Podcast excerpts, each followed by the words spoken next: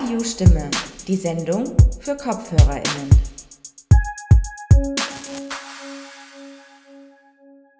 Bonjour, Merhaba und herzlich willkommen zu Radio Stimme. Mein Name ist Lilian Häge. Schön, dass ihr uns wieder eingeschaltet habt. Heute geht es, wie ihr vielleicht gerade schon erraten konntet, bei uns um das Thema Mehrsprachigkeit. Die Diskussion rund um das Thema ist in Österreich sehr stark geprägt von Sprachhierarchien. Einerseits sollen Kinder mehrere Sprachen lernen. Toll, wenn das Kind Englisch, Französisch oder sogar Mandarin spricht. Aber wehe, das Kind spricht eine andere Sprache, wie beispielsweise Arabisch oder Türkisch. Plötzlich sieht die Diskussion ganz anders aus. Zu dem Thema Mehrsprachigkeit, Sprachpolitiken und Sprachgebote hat der Verein Fremde werden Freunde eine Veranstaltung mit drei sehr spannenden Gästinnen gemacht. Und wir wollen euch heute akustisch mit zu der Veranstaltung nehmen. Dazu spielen wir euch heute hier bei Radio Stimme eine Folge aus dem Podcast Salongespräche von Fremde werden Freunde zum Thema Mehrsprachigkeit. Zu Gast waren an dem Abend die Autorin Anna Kim, die unter anderem auch für den Deutschen Buchpreis nominiert war und die aus ihrem Essay Invasionen des Privaten liest. Logopäde und Sprachexperte Ali Dönmes und Content Creatorin Chia aka at Servusmami, die den Abend moderiert hat. Chia ist selbst mehrsprachig aufgewachsen und ist Mama von zwei Kindern, die sie zusammen mit ihrem Mann ebenfalls mehrsprachig erzieht. Außerdem hört ihr auch Stimmen aus dem Publikum, das an dem Abend intensivst mitdiskutiert hat. Viel Spaß mit unserer heutigen Sendung zum Thema Mehrsprachigkeit.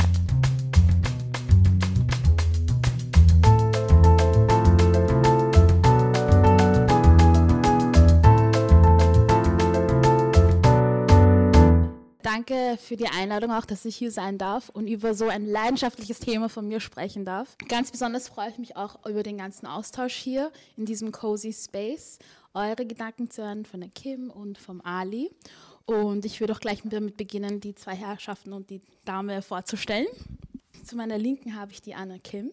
Anna Kim ist eine österreichische Autorin, die Werke wie Invasion des Privaten geschrieben hat, Die gefrorene Zeit, Bilderschwun und noch viel mehr. Heuer wurde sie auch für den Deutschen Buchpreis für ihren neuesten Roman Geschichten eines Kindes nominiert. Und jetzt ist sie hier bei uns und wird ein Stück von ihrem Essay vorlesen. Der Essay nennt sich Invasion des Privaten. Vorher stelle ich noch den lieben Ali Dönmes vor. Er sitzt hier zu meiner Rechten. Ali Dönmes ist seit 2011 als Lokopäde unterwegs. Er schreibt auch seit Jahren über die Mehrsprachigkeit in den österreichischen Gesellschaften. Seine Inhalte umfassen die Sprachentwicklungsstörungen, mehrsprachige Erziehung bis hin zu diskriminierungssensiblen Umgang mit Mehrsprachigkeit. Zudem bietet er auch Workshops an, alles in Richtung äh, Mehrsprachigkeit. Er ist auch auf Instagram unterwegs und so habe ich ihn auch eigentlich kennengelernt. Äh, mir gefällt sein Content sehr, vor allem ist er auch sehr lustig und unterhaltsam. Genau, und ein, äh, der größte Purpose, wieso wir hier sind, ist für den Austausch. Aber jetzt kommen wir zu der Lesung von der Anne Kim vor. Ähm, sie wird jetzt, wie gesagt, ein Essay aus ihrem Werk Invasion des Privaten vorlesen. Ähm, ich war zweimal in Grönland und, ähm, und einmal in Ostgrönland, da spielt man einen Roman und äh, diese, diese, diese Essay, Reisereportage, dieser, dieses Buch, das ist in Westgrönland entstanden und, ähm, und da geht es eben ganz stark um Mehrsprachigkeit, genau. Beziehungsweise Sprachenpolitik oder Identitätspolitik eigentlich. Und Kolonialismus und ja, solche Sachen. Ja. Okay, also ich lese einfach mal aus dem Kapitel, das nennt sich Im Dickicht der Sprachen. Ich glaube, das ist vielleicht ein guter, ein guter Beginn, um, um dann drüber zu sprechen. Im Dickicht der Sprachen. Juli schiebt mich vor den Spiegel, der sich im Wandregal versteckt hält. In einem Haus, das meiner Vorstellung eines skandinavischen Hauses sehr entspricht. Helle Holzmöbel, niedrige, weiß gestrichene Wände mit kleinen und größeren Bildern, vierstämmige Fenster mit karierten Vorhängen, Ikea-freundliche Räume und starrt unsere Spiegelbilder unverwandt an, vielleicht für eine Minute, vielleicht länger. Ihr Blick geht auf Forschungsreise, folgt den Kurven des Kinns, der Nase, tastet unsere Wangenknochen ab, die Struktur und Farbe unserer Haut, die Zeichnung unserer Augen und kommt zu folgendem Schluss. Sie sehe weniger grönländisch aus als ich. Wir plaudern bei Kaffee und selbstgebackenen Rosinenbrötchen, Käse und Butter im Wohnzimmer. Es ist sehr still. Nicht einmal das Kreischen der Raben ist zu hören, geschweige denn der Kangaluak-Fjord, der mir wie ein Meer erscheint. So groß ist er, so nah. Und Juli, 38, Fotografin, Künstlerin, verheiratet, drei Kinder, erzählt von ihrer Kindheit, einer Kindheit in geteilten Schulklassen. We are born into separation, sagt sie. Bis vor knapp zehn Jahren gab es dänische und grönländische Klassen in den Kindergärten und Schulen Grönlands. War man halb dänisch, halb grönländisch, ging man automatisch in die Klasse, in der auf Dänisch unterrichtet wurde. War man ganz grönländisch, wurde man in die Klasse geschickt, in der auf Grönländisch gelehrt wurde. Die Kinder, die die grönländischen Klassen besuchten, kamen vorwiegend aus ärmeren Familien. Ihre Eltern waren Jäger, Fischer, von ihnen wurde nichts erwartet. Niemand glaubte, sagt Julie, dass sie es in dieser Welt zu etwas bringen würden. So wurden sie nicht danach gefragt, was sie einmal werden wollten, wenn sie erwachsen wären. Und Träume? Träume gab es nicht, nicht für sie. Träumen durften nur die Kinder, die in die dänischen Klassen gingen. Grönländische Eltern, die gut verdienten, schickten ihre Kinder nicht nur in die dänischen Klassen, sie sprachen mit ihnen auch ausschließlich Dänisch. So wurde Dänisch deren Muttersprache, Elternsprache. Ursprünglich wurden die Dänischklassen in den Schulen für die Dänen eingeführt, die ab den 1950er Jahren nach Grönland kamen, um zu arbeiten. Ihre Kinder sollten nach Beendigung des Arbeitsverhältnisses ihrer Väter die Ausbildung in Dänemark fortsetzen können, ohne Wissenslücken, Zeitlücken. In Folge entstand eine Zweiklassengesellschaft, sagt Julie, die es, werfe ich ein, doch bereits mit Beginn der Kolonialisierung gegeben haben muss. Aber damals, entgegnet sie, war Grönländisch die dominante Sprache. Erst mit Beginn der konsequenten Denifizierung in den 50ern kam es zu diesem Sprachentausch. Erfolgreiche Familien in Grönland, fährt sie fort, sind gemischter Herkunft. Sie verkörpern die Idee eines neuen Grönlands, die auf der einfachen Formel beruht, je europäischer man aussieht, desto erfolgreicher kann man sein. Während Juli von geistiger Kolonialisierung spricht, We have taken European values and made them our own, bleibt ihr behutsamer Blick an meinem Gesicht hängen. Julis Vater, ein Däne, kam nach Grönland, um zu arbeiten, traf hier ihre Mutter. Sie hatten eine Beziehung, ihre Mutter wurde schwanger, er traf eine Dänin und verließ Grönland mit ihr, um sie zu heiraten und eine Familie zu gründen. Juli traf ihn zum ersten Mal, als sie 17 Jahre alt war. Sie wuchs bei ihrer Mutter auf mit Grönländisch als Muttersprache aber da sie wegen ihres dänischen Vaters weniger grönländisch aussah, wurde sie von ihren Klassenkameraden wie eine Dänin bzw. wie ein Mischling behandelt und in den dänischen Kreis aufgenommen. Dänisch lernen fiel ihr leicht, so fiel es ihr auch leicht, sich im Kreis der Dänen zu bewegen, wo sie ihren Mann kennenlernte, einen Grönländer, der trotz grönländischer Eltern Dänisch als Muttersprache spricht. Langsam begann sich ihr Grönländisch zurückzuziehen, da auch sie miteinander Dänisch sprachen, und mit, der und mit der Sprache wurden die Menschen, mit denen sie sich umgab, dänischer. Ihr Leben passte sich allmählich einer Umgebung an, die es in dieser Form im Grunde nur mehrere tausend Kilometer entfernt gab. Damals erschien es ihr normal, dass sie fast nur noch Dänisch sprach, auch mit ihren grönländischen Freunden. Es fiel ihr zwar auf, aber sie stellte es nicht in Frage. Erst nach der Geburt des ersten Kindes. In den 50er Jahren reichte es nicht, Grönländer zu sein, sagt sie, während sie mit dem Brötchen in ihrer Hand spielt. Und auch heute reicht es nicht. Wir versuchen noch immer so dänisch wie möglich zu sein. We are born into shame as we feel insufficient.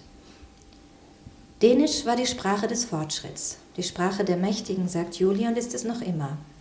Dänisch ist aber auch das Erbe der Kolonisatoren, somit das Symbol der Trennung und Klassifikation der Rassen. Dänisch war nie nur ein Mittel zur Kommunikation, die wichtigste Beiläufigkeit im Alltag, sondern stets Werkzeug zur Identifikation und Indikator von Ansehen. Wer Dänisch beherrschte, kam im Leben voran, wer nicht, blieb auf der untersten Stufe der Gesellschaftsordnung stecken. Dänisch fließend zu sprechen bedeutete somit, besser zu sein als der grönländische Durchschnitt, besser zu sein als diejenigen, die die dänische Regierung assimiliert haben wollte, da sie in dem Zustand, in dem sie waren, inakzeptabel waren. Zu wenig kultiviert, zu wenig dänisch. Dänisch zu sprechen wurde mit der Zeit mit Bedeutung aufgeladen. Fließend die Sprache der Erzieher zu sprechen, in ihrer Sprache zu denken und zu träumen, bedeutete die Sphäre der Scham verlassen zu dürfen, sich gleichwertig fühlen zu können, zumindest theoretisch. Praktisch konnte es nur bedeuten, die Scham ständig vor Augen gehalten zu bekommen und nur dann vergessen zu können, wenn die Augen vor der Geschichte und vor der Gegenwart verschlossen wurden oder wenn tatsächlich Schuld zugewiesen wurde. Die Schuldigen aber waren nun diejenigen, die es nicht geschafft hatten, Dänisch zu erlernen und in den Kreis der Gleichberechtigten vorzudringen, da sie jenen, die nun die Sprache der Kolonisatoren beherrschten, noch immer das Primitive der Vorväter vor Augen hielten, Tag für Tag. Dänisch war die Möglichkeit, das Stigma der Herkunft zu überwinden, ein Mittel zur gesellschaftlichen Auferstehung. Irving Goffman nennt sie Disidentifiers, Zeichen, die ein bestehendes Bild, ein negatives Vorurteil brechen. Das gute Dänisch eines Grönländers, die guten Deutschkenntnisse einer Koreanerin ergänze ich für mich. Die guten Sprachkenntnisse heben den Grönländer nicht nur in die Sphäre der Kultivierten, sondern verwandeln ihn vor allem in einen Menschen – Personen mit Stigmen sind nicht ganz menschlich. Nur unter dieser Voraussetzung funktioniert die Diskriminierung. Man könnte auch sagen, dass sie als unverkommen gesehen werden, fehlerhaft, krank. Daher ist es auch möglich, kontaminiert zu werden. Die Gesellschaft eines Stigmatisierten infiziert die ganze Gruppe. Die Krankheit aber fällt auf den Kranken zurück und es bleibt nur die Option, den Makel zu beseitigen. Doch die Biologie kann nur beschränkt verändert werden. Die Haare gebleicht, gelockt, der Teint aufgehellt soweit möglich, die Kleidung angeglichen und schließlich wird die Assimilation des Inneren begonnen. Die Reparatur ist in vollem Gange. Das Ich wird zwar dadurch nicht normal, dafür ein korrigiertes, verbessertes Ich, das sich für sein Ich-Sein weniger zu schämen braucht. Gute Dänischkenntnisse sind ein Zeichen für die vollkommene Anpassung an ein System der perpetuierenden Scham und als solches nichts anderes als ein Zeichen der Unterwerfung die Akzeptanz der Dominanz der Gruppe der Kolonisatoren und nicht nur die Anerkennung, sondern auch Bekräftigung ihrer besseren Kultur. Wir sehen wieder in den Spiegel, Juli und ich. Als Künstlerin sind ihre Augen darin geübt, anders zu sehen, und wenn mich ihr Blick im Spiegel trifft, scheint es, als würde er mich angreifen. Mit einem Mal bin ich mir nicht mehr sicher, wen ich sehe, wenn ich sie sehe. Gleichzeitig weiß ich nicht mehr, wen sie sieht, wenn sie mich sieht. Identität, schreibt Heiner Kolb, entstehe in einem dialogischen Prozess. Die Basis der Identität sei die Anerkennung der Person.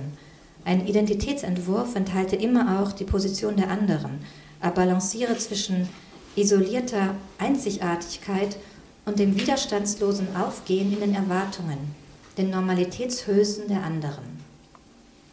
Verweigerung der Anerkennung bzw. Verkennung der Identität habe negative Folgen.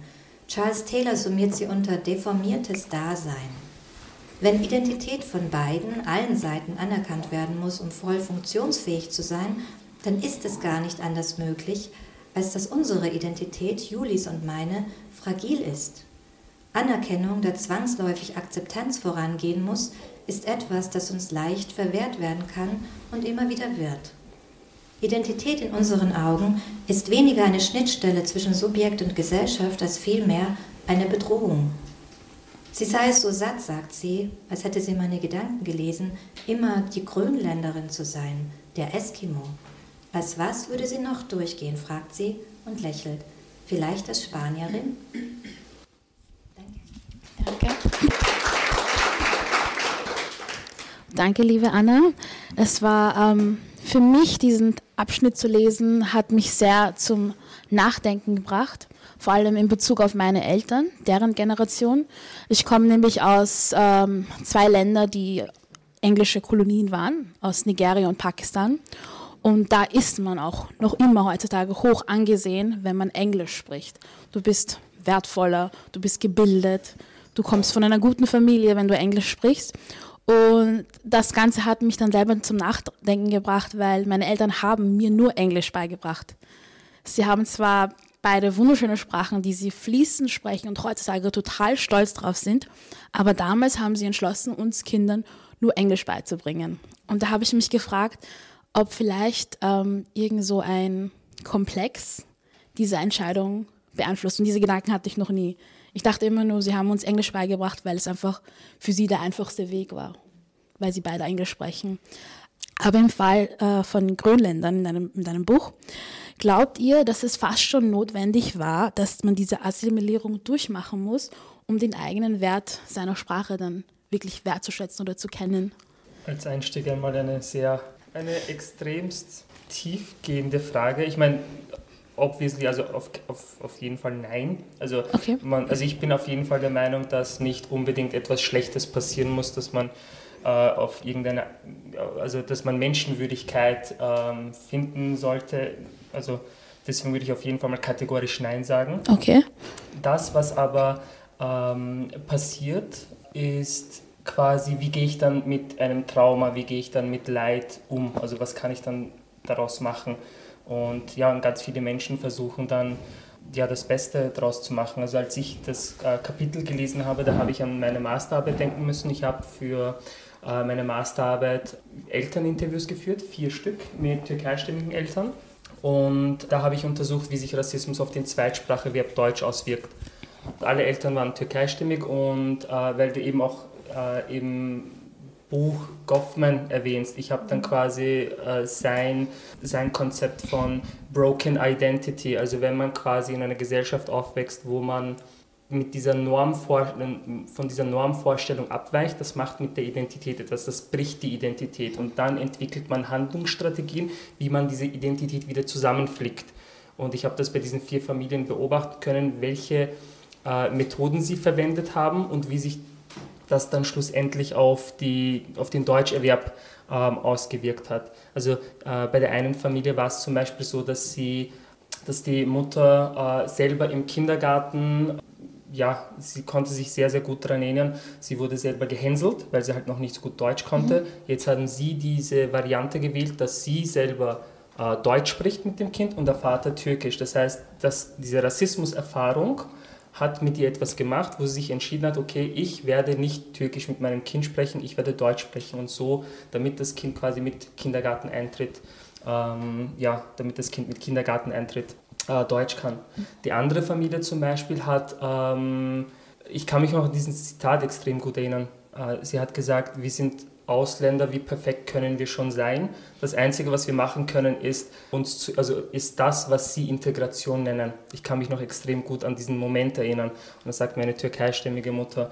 Und die Strategie, die sie gewählt haben, war, dass sie so oft es geht ihren Kindern sagen und sich gegenseitig sagen, wir sollten Deutsch reden. Bis zu dem Punkt, dass jetzt sogar das Kind selber angefangen hat, Mama Deutsch reden, dass sie die Mama mhm. mittlerweile ja, drauf äh, sozusagen anspricht. Also die Strategie der Familie war halt komplett komplette Unterwerfung sozusagen. Und bei der anderen Familie war es halt Widerstand. Also sie hat zum Beispiel, also die Mutter hat dann äh, Übersetzungsarbeit als Widerstandsmöglichkeit verwendet und, und, und gesagt, okay, wir machen die Hausübungen auf Türkisch und auf Deutsch, die machen alles doppelt.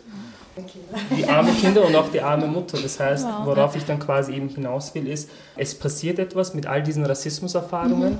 die man eben durchlebt. Aha, ich, also ich bin nicht perfekt. Also ein, ein Mensch sagt, ich bin eine Ausländerin, ich bin nicht perfekt sozusagen. Also was macht das so, welches Bild? dann entsteht dann eben diese Broken Identity und mhm. dann entwickelt man Handlungsstrategien. Wie kann ich mein Ich wieder zusammenflicken?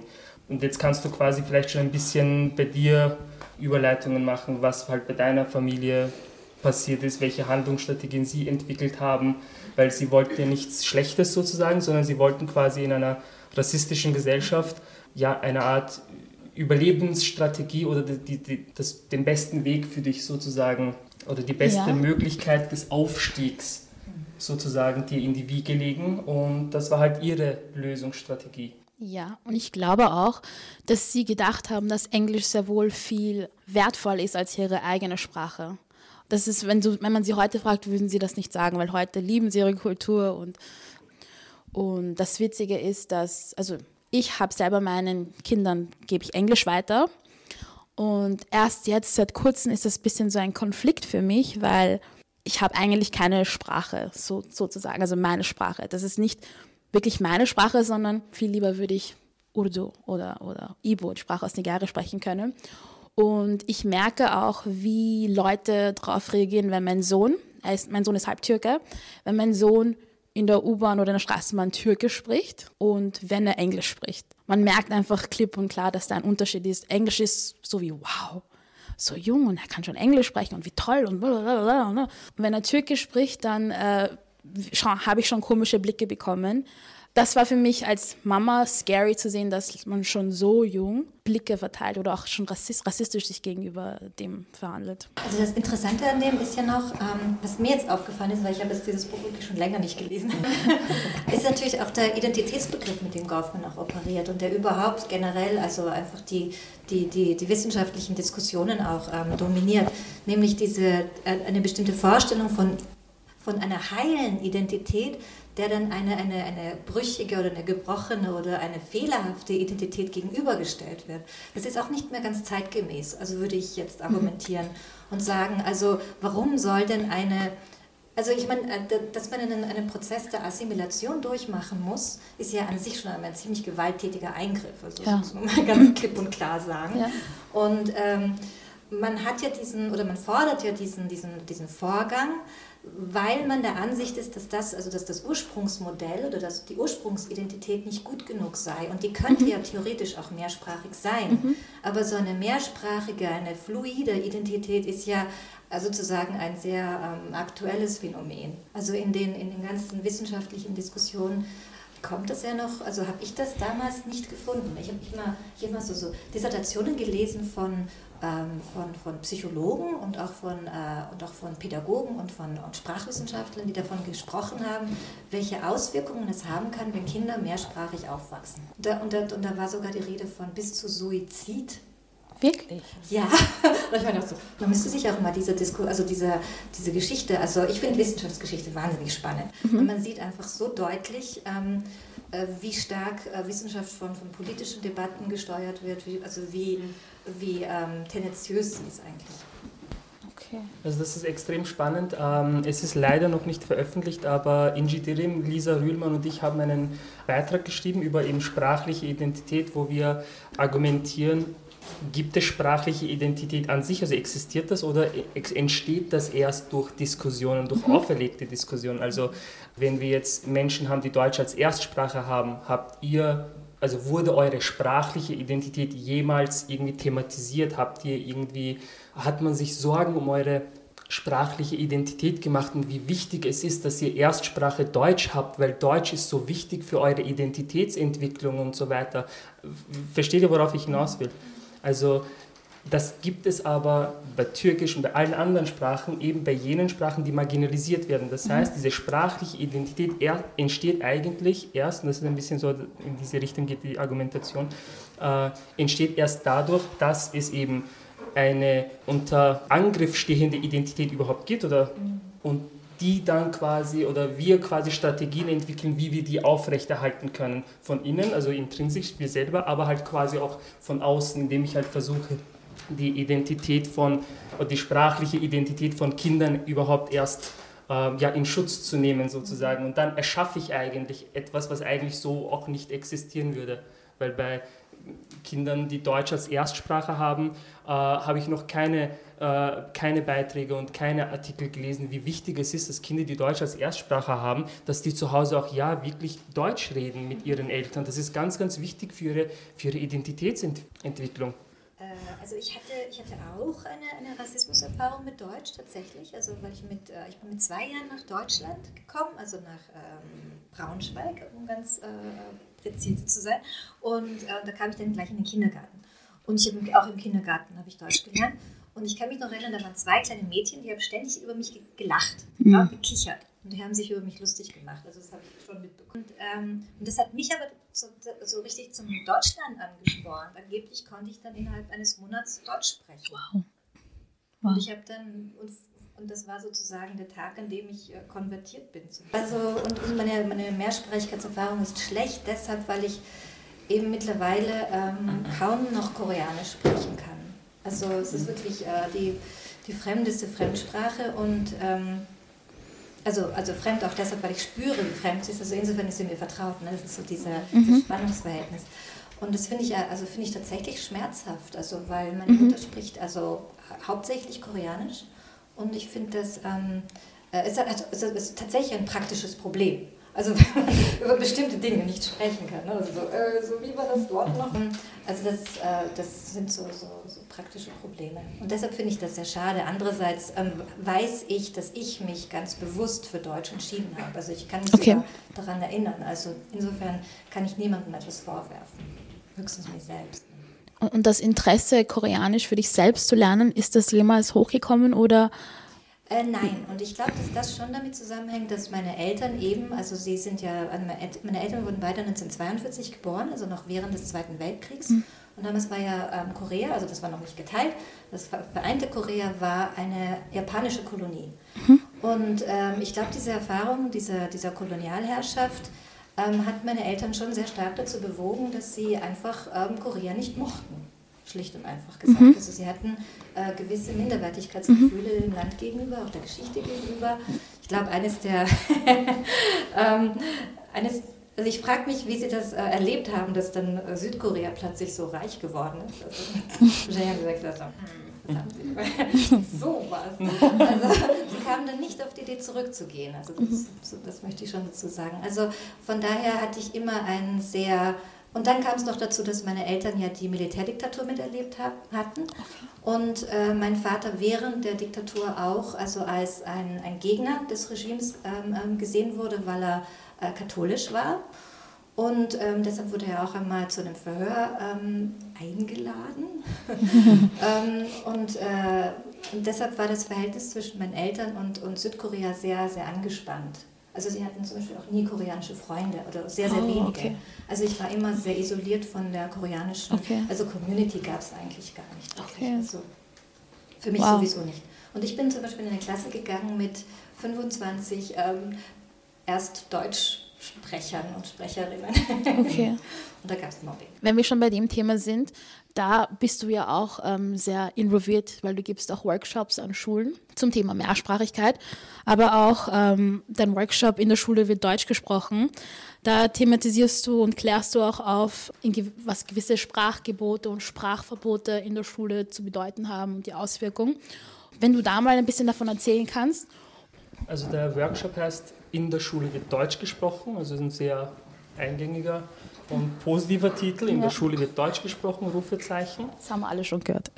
und das ist auch ein bisschen der Punkt, ähm, dass wir das alle schon mhm. äh, gehört haben. Grundsätzlich ist dieser Workshop entstanden für Asylkoordination Österreich, wo ähm, ja, interessierte Lehrpersonen sich weiterbilden wollten bezüglich eben Rassismus und Macht in der Schule und bezüglich eben Mehrsprachigkeit, weil es ganz viele Sprachverbote und Gebote gibt.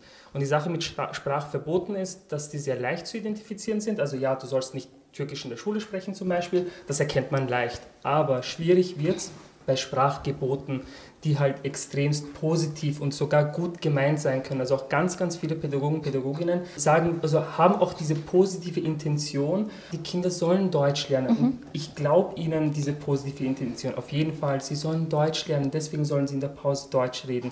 Und es ist wichtig, weil jemand könnte sich angesprochen fühlen. Man soll sich ja nicht ausgeschlossen fühlen. Das sind, es muss nicht per se etwas böse gemeint sein, damit es rassistische Wirkung entfalten kann. Und das versuche ich also für Lehrpersonen zu thematisieren und mit Schülern und Schülerinnen versuche ich genau diese Sätze durchzugehen und sie quasi diskutieren zu lassen, zum Beispiel, äh, ja, äh, damit niemand äh, denkt, man redet schlecht über einen, was denkt ihr darüber. Und dann diskutieren sie und dann diskutieren wir gemeinsam und da kommen so viele, so viele äh, kluge Antworten auch, wo wir eben dann also auf den Punkt kommen, dass eigentlich das Verhalten das Problem ist. Also wenn ich jetzt vorschreibe, dass nur Deutsch gesprochen werden soll, habe ich jetzt das Problem Lästern, Mobbing, Ausgrenzung gelöst. Kann ich nicht auf Deutsch, wenn ich eine Klasse habe mit 25 Kindern, die Deutsch als Erstsprache haben, gibt es dort keine Gruppenbildungen, gibt es dort kein Mobbing, haben sich dort alle lieb, sind da 25 Best Friends in dieser Klasse.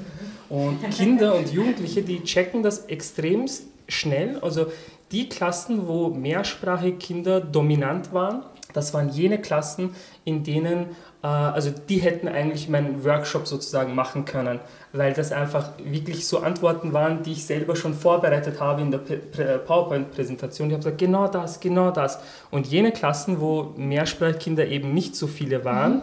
da, da, also da sind diese qualitativen Antworten nicht gekommen. Da sieht man einfach, wie wie wichtig es ist, wenn Mehrsprachigkeit Alltagsrealität ist, wie sich Kinder und Jugendliche gegenseitig, ich sage jetzt mal, regulieren, weil einfach ein Grundverständnis von ja, Höflichkeit, Respekt oder ein Miteinander ist.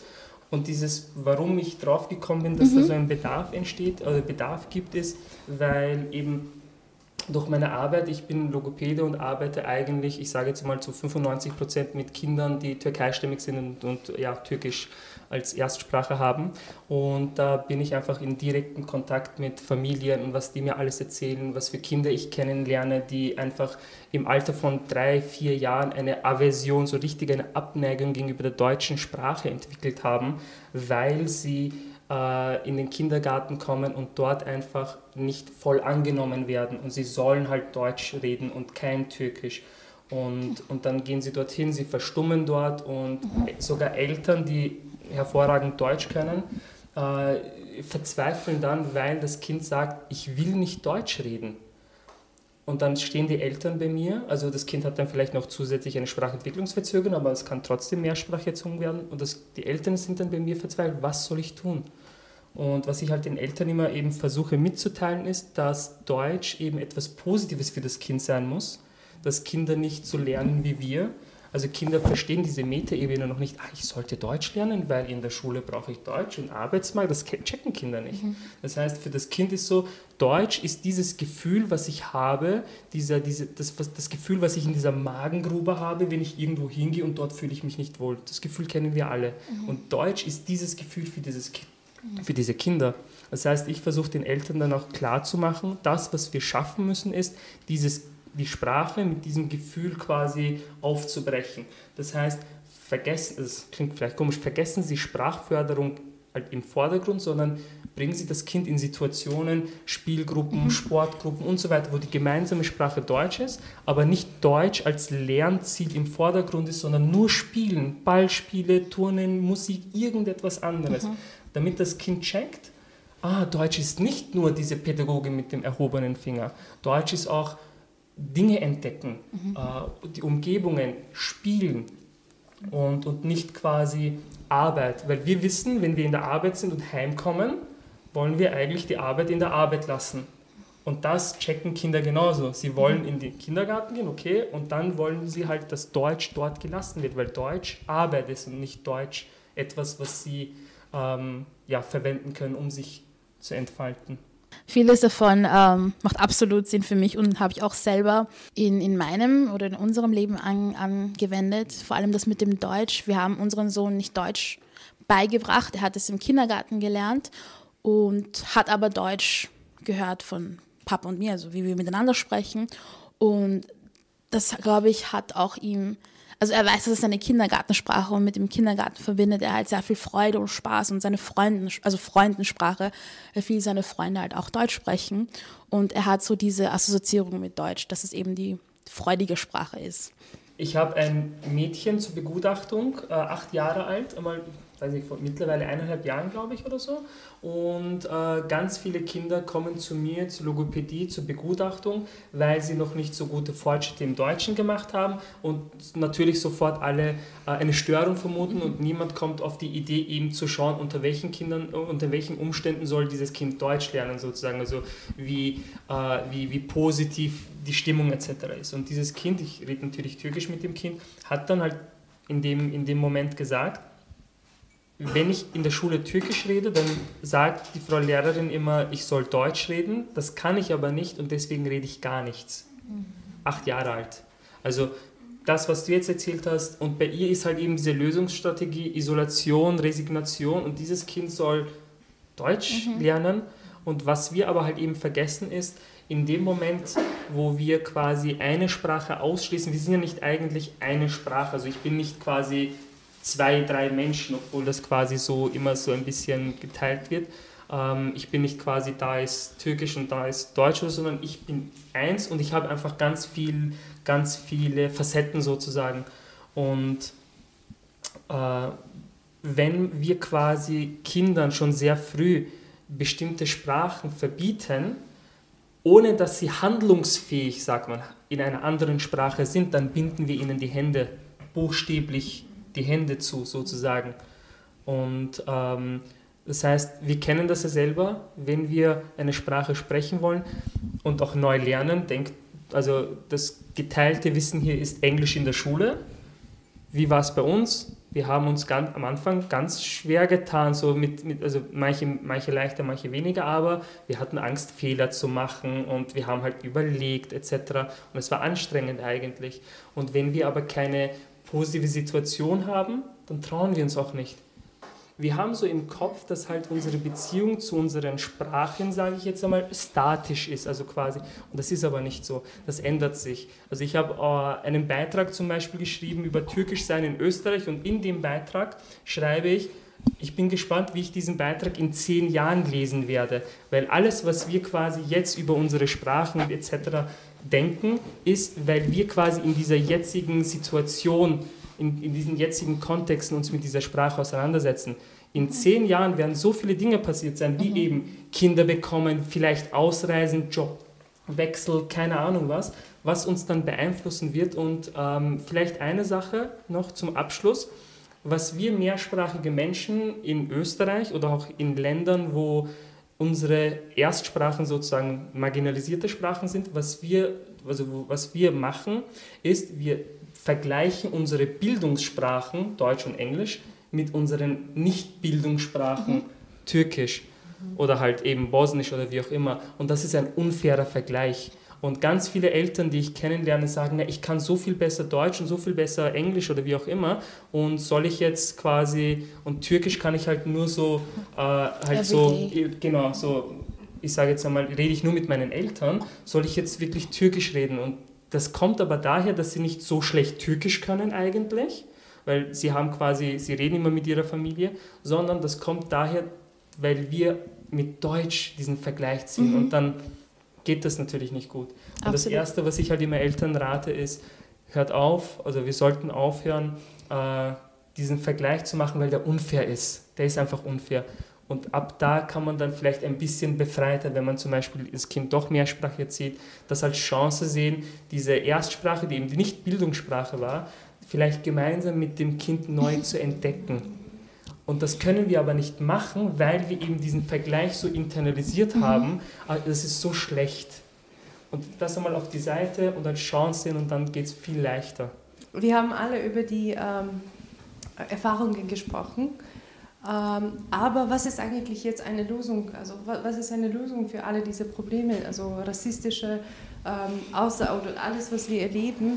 Ähm, meiner Meinung nach, äh, also äh, Pädagog, es, es gibt so viele Studenten, die, die Pädagog, also pädagogische Richtungen studieren.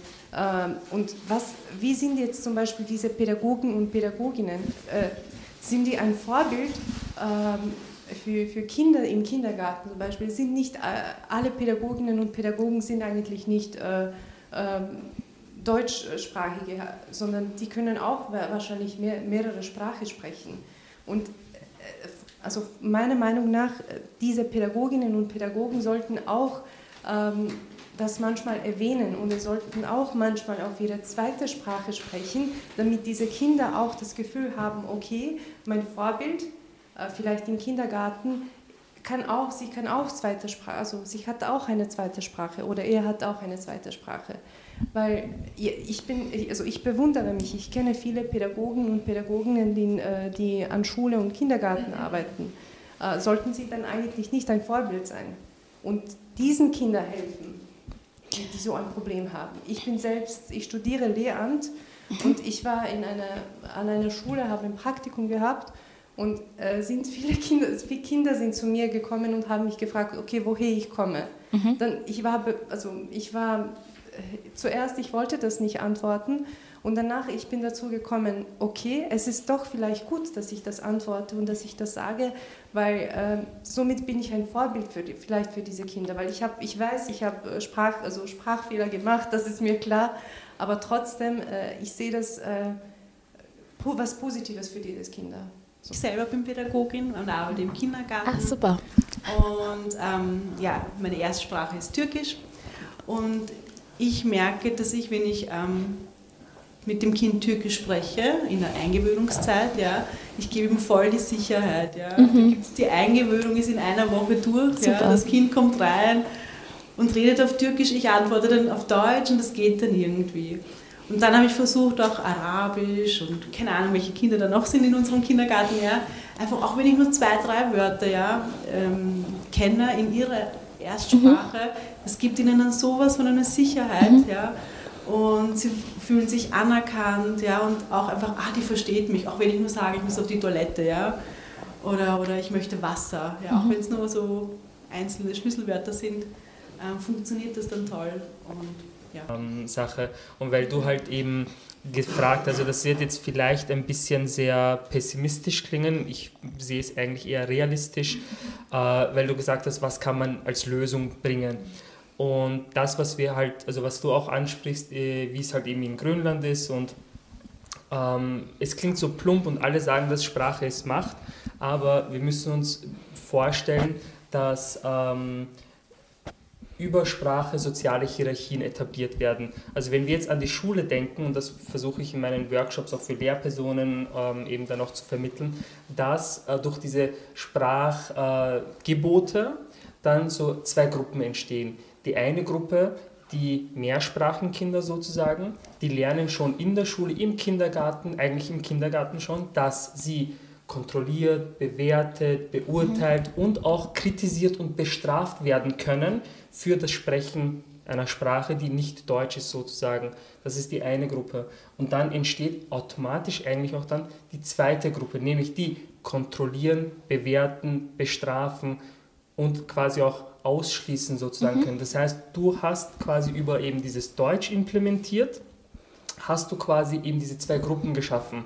So, und wenn du jetzt aber hergehst und sagst, Schule, Spiegel der Gesellschaft, was versucht Schule eigentlich auf das Leben da draußen vorzubereiten? Das heißt, es ist eigentlich nicht im Sinne von, ich sage jetzt mal, politischen Machthabenden sozusagen, die bestehenden sozialen Hierarchien umzukehren sozusagen, weil da, da, hängt ja auch diese Staatsbürgerschaftsdiskussion ja auch mit. Warum erschwert man weiterhin den Zugang Voll. zur Staatsbürgerschaft? Was würde Voll. es für Wien bedeuten, wenn plötzlich Menschen, die hier ja auf die Welt kommen, die Staatsbürgerschaft verliehen bekommen, also politische Dimension meine ich jetzt. Das heißt, äh, hätte, also ein praktisches Beispiel, hätte dieses Kindergeldgesetz für in Ausland lebende Kinder, was ganz viele Pflegekräfte äh, betroffen hat, hätte das durchgesetzt werden können. Hätten zum Beispiel, wenn ganz viele Kinder, die hier auf die Welt kommen, die Staatsbürgerschaft haben und WählerInnenstimmen sind sozusagen,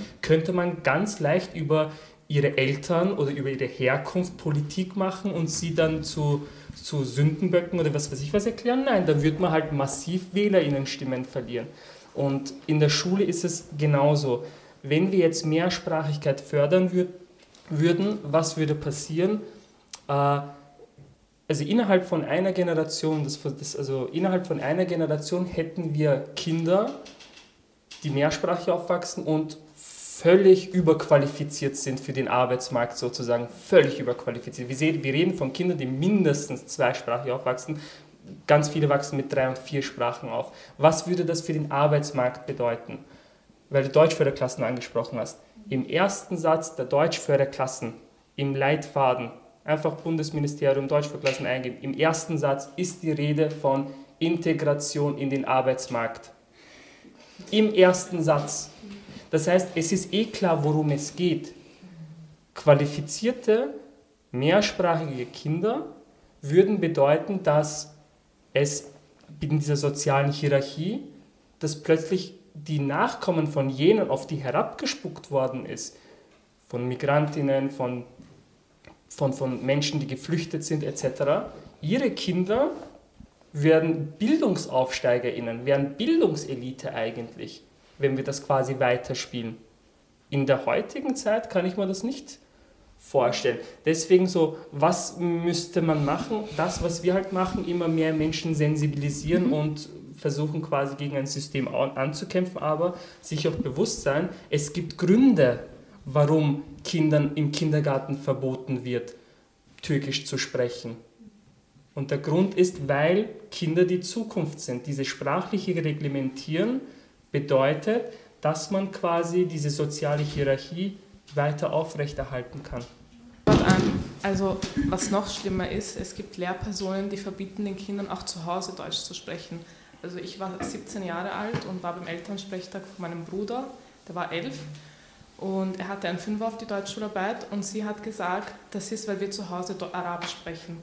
Was Eltern mittlerweile oder was Pädagoginnen, ähm, genug Pädagogen glaube ich mittlerweile auch machen, ist, es hat sich jetzt herumgesprochen, aha, wir dürfen wie in Wien zum Beispiel, das ist so, wir dürfen den Kindern nicht ähm, die Sprache verbieten. Also dieses Sprachverbot dürfen wir nicht aussprechen. Und das ist ja auch eigentlich in ganz, also in ganz Österreich so. Sprachverbot, das darfst du nicht.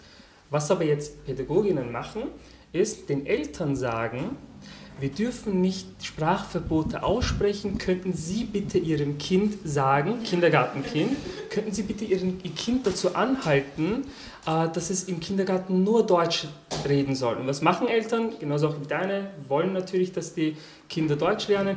Geh in den Kindergarten und sprich nur Deutsch in meiner Masterarbeit hat die eine Mutter zum Beispiel erklärt, ja, ja, ich sage immer meinem Kind, es soll nur Deutsch reden und immer nur mit den Österreichern. Geh, spiel nicht mit den Türken, spiel mit den Österreichern. Also, und was macht das quasi für, also was bedeutet das für die Entwicklung eines Kindes, in so einem Umfeld aufzuwachsen? Also grundsätzlich, ich unterrichte selber in einer HTL und ich bin ähm, mit acht nach Österreich gekommen, ich bin albanisch aufgewachsen und das ist echt nicht so einfach, weil dann heißt es ja, die Pädagogen sollen ja bestärken, ja, versuchen wir. Aber äh, wenn ich sie beurteilen muss am Ende, kann ich sie versuchen zu bestärken, so viel ich möchte. Ich kann die anderen Sprachen nicht. Äh, und ich erzähle Ihnen auch immer wieder von meinen Rassismuserfahrungen. Zum Beispiel letztens beim Kardiologen hat er zu mir gesagt, Sie sprechen schon gut Deutsch. Und ich habe daraufhin gesagt, Sie aber auch. Der hat mich voll, der hat mich voll verwirrt angeschaut und gemeint, wie meinen Sie das? Ich so, ich habe Germanistik studiert, ich darf das wohl beurteilen. Sie? Ich erzähle das halt auch den Schülern, sie sagen, fuck, ey, sie sind cool. Und ich selber genauso musst du auch drauf reagieren. Ja. Lass dir das einfach draußen nicht bieten. Ja.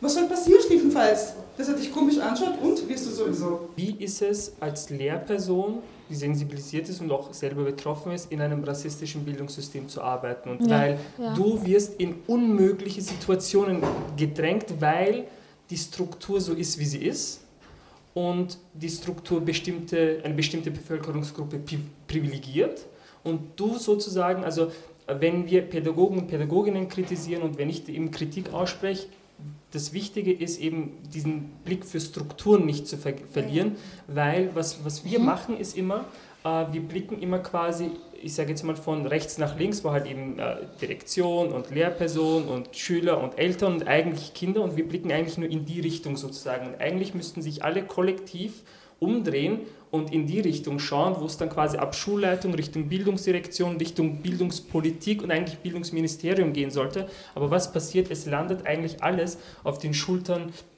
auf den Schultern der Kinder sozusagen. Und du als Lehrperson versuchst dich einfach in zehn zu teilen und wie kann ich das am besten machen und, und, und du bist halt nicht schuld. Und auch die Entscheidungen, die du halt triffst, die triffst du ja eben in Situationen, in die du reingedrängt wurdest. Das heißt, auch wenn jetzt vielleicht etwas wie, okay, ich muss sie halt beurteilen etc., die Entscheidung wird dir aufgezwungen. Du würdest ja, wenn du einen Zauberstab hast, andere Dinge machen. Aber ähm, genau, das, das wollte ich einfach nur betonen, dass ähm, ja, Lehrpersonen so, ja, so Zahnräder sind eigentlich in einem größeren Apparat und dass wir das eben nicht ja. ver, ver, vergessen dürfen. Ich würde da gerne was dazu sagen. Ja. Eine Sekunde. Und zwar, ich bin äh, oder ich war eigentlich jetzt mittlerweile äh, Deutsch- und Spanischlehrerin ah. und ähm, ich spreche, also Arabisch ist meine Erstsprache und ich hatte einen Schüler damals, der ähm, geflüchtet war aus dem Jemen. Und für mich war das einfach selbstverständlich, dass ich ihm alles auf Arabisch erkläre, wenn er, wenn er Probleme gehabt hat. Oder ähm, Schüler, deren ähm, Erstsprache Spanisch war, dass ich mich da auch hinsetze und das ihm jetzt auf Spanisch erkläre oder so. Das war für mich überhaupt, also mir war das eigentlich wurscht, was die Lehrkräfte sagen weil ich einfach gerade gesehen habe, ein, ein Kind stolpert über irgendwas und ich habe aber die Gabe, dass ich das gerade mache, dann helfe ich da auch. Also das, deswegen bin ich da voll bei dir. Und was ich halt noch mehr gemerkt habe, waren die Eltern. Also die Eltern, die dann zu mir gekommen sind und kein Deutsch konnten und ich mit denen auf Englisch, Spanisch, Arabisch reden konnte, ähm, da habe ich echt gemerkt, wie sehr ihnen das äh, geholfen hat und wie sehr sie das auch wertgeschätzt haben. Also ich muss sagen, mit einigen Eltern stehe ich bis heute noch mit denen in Kontakt, obwohl ich vor fünf Jahren unterrichtet habe an der einen mhm. Schule da. Also das ist, ähm, das, das ist für mich voll selbstverständlich und deswegen stimme ich da halt voll zu. Natürlich ist die Unterrichtssprache eine Sache, aber wenn ich sehe, ein Kind struggelt, dann werde ich nicht sagen, ja, Pech, was die, ist mir wurscht, sondern ich setze mich da hin und äh, erkläre es ihm einfach schnell auf Arabisch oder so. Ähm, ich glaube, ähm, es wurde in, jetzt in, in, der Podiumsdiskussion auch kurz angesprochen, es gibt sozusagen gute Sprachen und schlechte Sprachen und ähm, das fällt mir total auf. Äh, meine Muttersprache ist Rumänisch und ähm, wenn ich jetzt in der U-Bahn oder in der Bäckerei kurz telefoniere und Rumänisch spreche, dann wird gleich irgendwie komisch geschaut, vielleicht die Tasche auch näher gehalten. Mhm. Ähm, und umgekehrt merke ich es äh, in der Arbeit, wir haben einen Kollegen aus Italien, der sagt immer grazie, ciao. Also der verwendet mhm. irgendwie ein Viertel der Wörter auf Italienisch. Jeder findet es lustig, cool, es gehört zu seiner Identität. Aber ich glaube, wenn ich jetzt anfangen würde, auf Rumänisch irgendwie die Hälfte der Wörter zu sagen, dann würde man mich sehr schrill anschauen. Und gleichzeitig ist es ja so, dass in Wien ähm, sehr viele, also genaue Zahlen habe ich nicht, aber soweit ich weiß, sind sehr, sehr viele Kinder mehrsprachig aufgewachsen.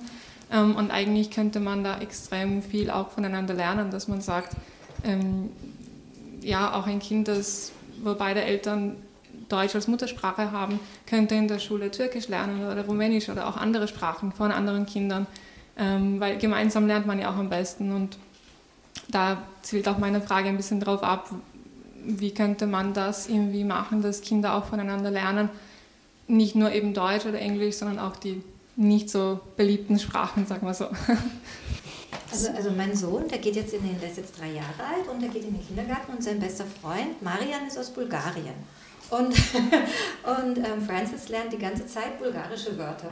Und angeblich spricht er sie sehr gut aus. also ich kann es nicht überprüfen, aber, aber also ich, ich glaube, dass Kinder einfach, also ich glaube, Kinder lernen einfach. Das ist ihnen das so vollkommen wurscht, ob das jetzt so eine Sprache oder so eine Sprache. Was vielleicht ein gutes Beispiel dazu ist, äh, in dieser Klasse, wo ich war, es waren zwei ukrainische Kinder. Die beide konnten nicht äh, Deutsch, aber sind geflüchtet, sind, sind in Wien und in, äh, an der Schule. und neben die zwei Kinder sind zwei russische Kinder. Und die sprechen mit den Kindern und helfen den Kindern, also erklären zusätzlich immer etwas dazu.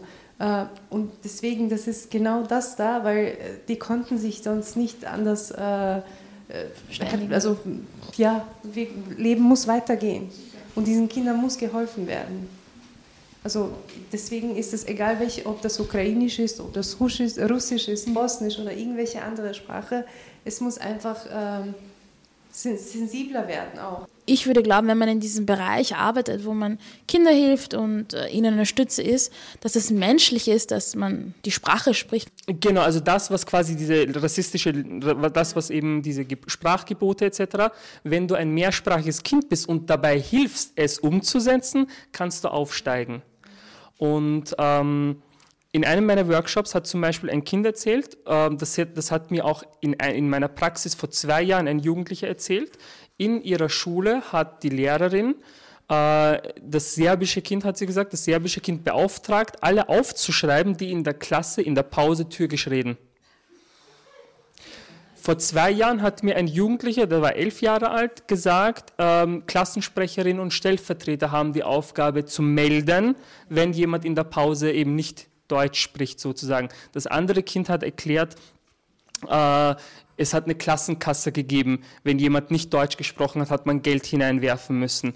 Ähm, das andere Kind hat zur Direktion müssen. Das andere Kind hat erzählt, die Schwester ähm, hat zu, äh, von der Schwester sind die Eltern angerufen worden, sozusagen, weil sie eben nicht Deutsch. Eine andere Kollegin hat mir gesagt, ähm, in, in Salzburg ist das dort wirkt sich es in ihrer alten Schule und jetzt hat sie es durch ihren Neffen wieder jetzt wieder hochkommen, äh, wirkt sich auf die Betragensnote aus, auf die Betragensnote, wenn in der Pause, wenn jemand eben nicht Deutsch spricht. Und warum ich das alles erzähle, ist, in so einem System entwickelst du auch eben Strategien.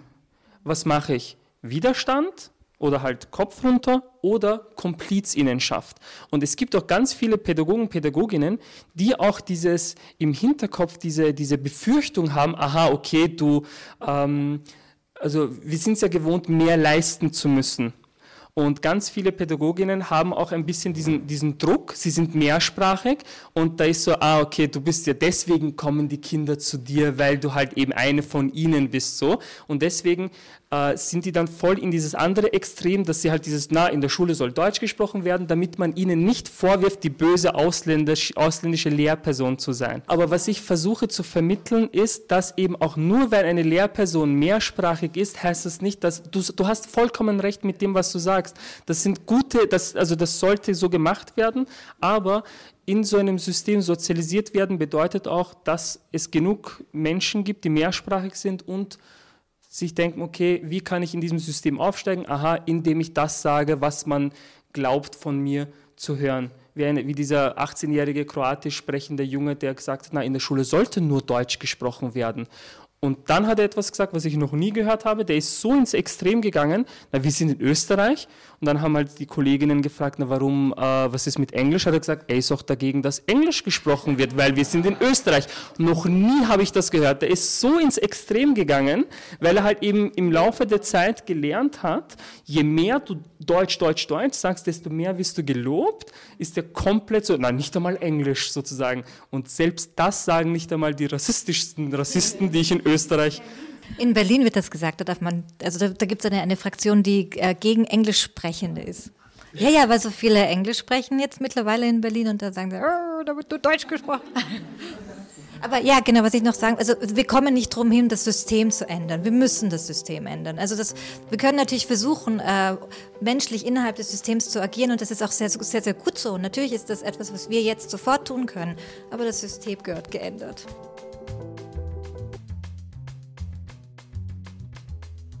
Mit diesem Kommentar von Autorin Anna Kim wollen wir die Diskussion rund um das Thema Mehrsprachigkeit für heute beschließen.